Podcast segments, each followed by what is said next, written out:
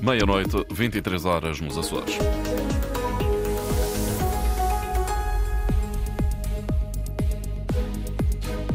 Esta noite, em entrevista à RTP, Marcelo Rebelo de Sousa fala numa maioria governamental requentada e cansada sobre a educação. Diz ser justa a luta dos professores. Ora, na ronda negocial suplementar desta quinta-feira, voltou a faltar o acordo. Dia 20, as partes voltam a encontrar-se. O tempo para esta sexta-feira, continente, chuva fraca no Minho e Douro Litoral com subida da temperatura máxima. Madeira, nuvens sem chuva, Açores, chuva por vezes forte. Há condições favoráveis à ocorrência de trovoada nos grupos central e oriental. A esta hora, Porto e Faro estão com 14 graus, Lisboa 15, Ponta Delgada 17, o Funchal está com 19 graus. Jornal da Meia-Noite com edição de Cláudia Almeida. No balanço do último ano, o Presidente da República fala de um ano de legislatura perdida e de uma maioria requentada e cansada. Ana Isabel Costa. Não ficou tema da atualidade de fora da entrevista que marcou os sete anos de Marcelo na Presidência da República. A abrir, a análise à maioria do PS que suporta o governo. Nasceu uma maioria requentada. Um ano perdido, diz o Presidente. Praticamente um ano foi perdido numa legislatura um pouco patológica, porque eram quatro anos e meio, que é mentira. São três anos e meio, porque o último ano é de eleições. Fica o aviso de que, mesmo não o desejando, pode ter de vir a dissolver a Assembleia da República e forçar eleições antecipadas. Eu mantenho esse princípio, que é tudo fazer para se cumprir a legislatura. Agora, não me peçam para dizer que renuncio ao poder de dissolver. Isso não renuncio. Vai fazer uma não leitura... renuncio nesse sentido. Eu habituo-me a nunca dizer nunca os factos, a realidade às vezes é mais imaginativa do que a nossa imaginação. E um dos exemplos da realidade que pode ultrapassar o desejo do Presidente é o plano de recuperação e resiliência. E nós temos no final de 23 um panorama que é um panorama desgraçado do ponto de vista da execução do PRR, desgraçado da situação económica e social do país. Haver um conjunto de circunstâncias que só tal situação patológica, então... Eu, teria de repensar a realidade. Mas para haver dissolução, o Presidente diz que tem de haver alternativa política, que agora não existe. Aritmeticamente, neste momento, há uma alternativa, mas não é uma alternativa política, porque um dos partidos diz que recusa entender-se com o terceiro. Sobre um dos casos que desgastaram o governo, a TAP, o caso deixou marcas no governo. Mas não há efeitos políticos, há isso há. Quer dizer, isto marcou o governo. É como ataque, sabem os ataques?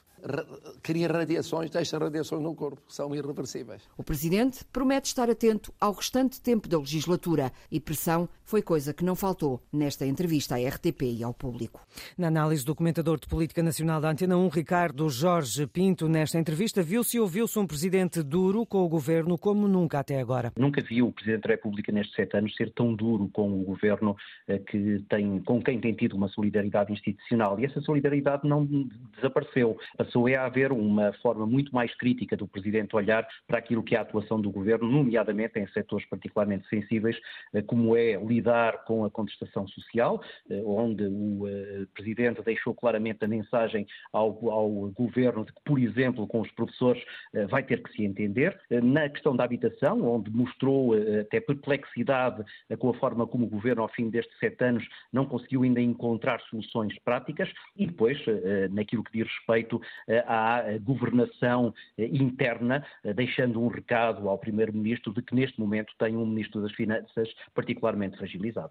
E numa reação do Partido Socialista, o deputado Porfírio Silva fala numa entrevista equilibrada e ouviu um apelo do Presidente à convergência. Salientou em vários momentos a necessidade de sermos capazes de construir convergências que sejam capazes de ajudar a resolver uh, os problemas do país. Acho que o Sr. Presidente da República fez uma análise bastante equilibrada de vários problemas que temos em cima da mesa, que o país precisa de resolver. Esperamos que uh, possamos continuar a dar uma resposta a esta, a esta avaliação. Pelo PSD, Paulo Rangel fala em crítica fortíssima de Marcelo Rebelo de Sousa ao governo, da qual o primeiro-ministro tem de retirar consequências. O Sr. Presidente da República teve uma entrevista muito realista, em que mostrou que estamos perante, como ele próprio disse, uma maioria requentada e cansada, que ao fim de um ano está esgotada. Importante para os portugueses é perceberem que tem um Presidente da República que está a dizer que a maioria é requentada e está cansada. Isto é uma crítica ao governo fortíssima e da qual, naturalmente, o Sr. Primeiro-Ministro tem que tirar consequências. Nesta entrevista entre os assuntos da atualidade do setor da habitação, o Presidente da República admite que tem dúvidas constitucionais e também sobre como se vai reaver casas devolutas para arrendamento coercivo. Se houver certo tipo de conceitos que são utilizados para limitar o direito de propriedade privada, que não estão suficientemente densificados, ah, convém densificar em termos de ficar claro que não atinge a Constituição. Bom, agora, Uh, comentário do Presidente da República ao programa do Governo Mais Habitação. Ora, no setor educação, uh, Marcelo Rebelo de Sousa considera justas as lutas dos professores, diz que o caminho é negociar, diz também que tem de haver acordo entre as partes, que terá de incluir a recuperação do tempo de serviço, mesmo se for parcial, e tem de se corrigir as desigualdades entre professores. Ora, não houve acordo entre sindicatos dos professores e Ministério da Educação ao fim de várias horas de negociação suplementar esta quinta-feira.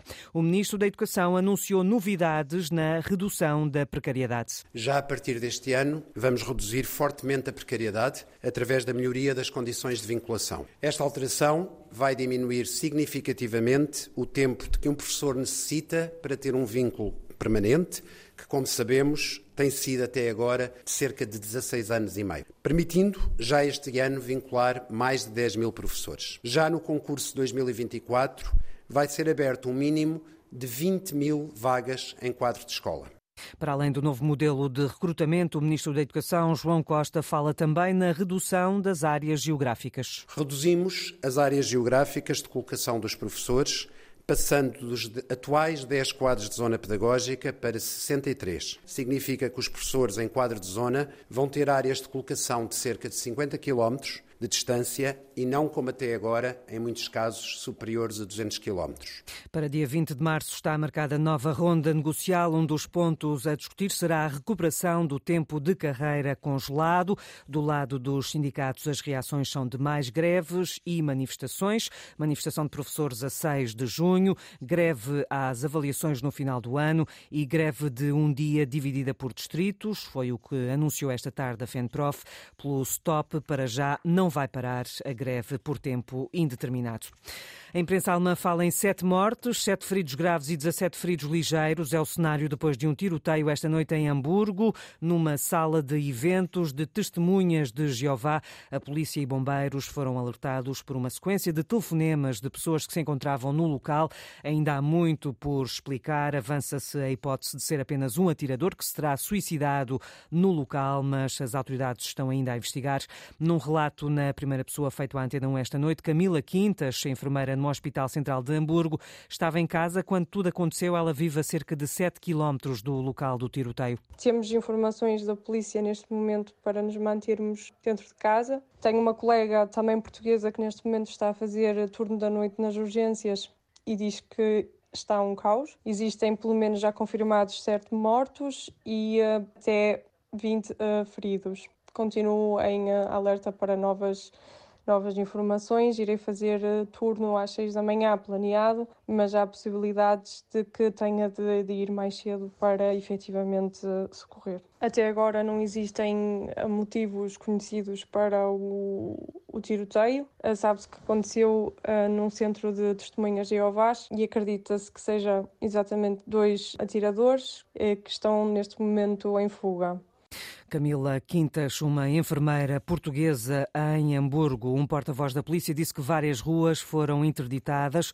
A população pede-se que evite circular na área. Ainda não há indícios da identidade das vítimas ou da motivação para este crime que provocou, ao que se sabe até agora, sete mortes, sete feridos graves e 17 feridos ligeiros esta noite na cidade alemã de Hamburgo.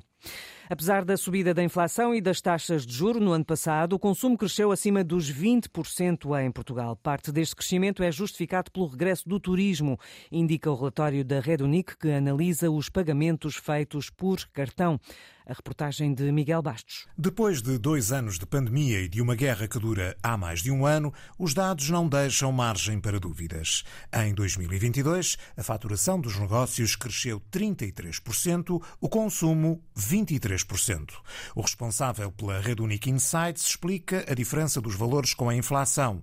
Tiago Homme realça o contributo do turismo na subida do consumo em Portugal. Teve um crescimento de 102%, a parte da hotelaria, o que é um, um por isso duplicou no fundo o que tínhamos faturado em 2021 logo seguido pela restauração, por isso também é algo que cresceu bastante, estamos a falar em 71% de crescimento de faturação. Se olharmos para o mapa, as regiões onde o consumo cresceu mais são as regiões onde o turismo foi mais expressivo. A região que mais cresceu de todas, mas tudo bastante próximo, foi Faro, por isso houve um crescimento enorme de, desta zona, uma zona muito turista, como nós sabemos, seguido da Madeira com 42% de crescimento, Lisboa 41%, Açores 34% e Porto 31%, ou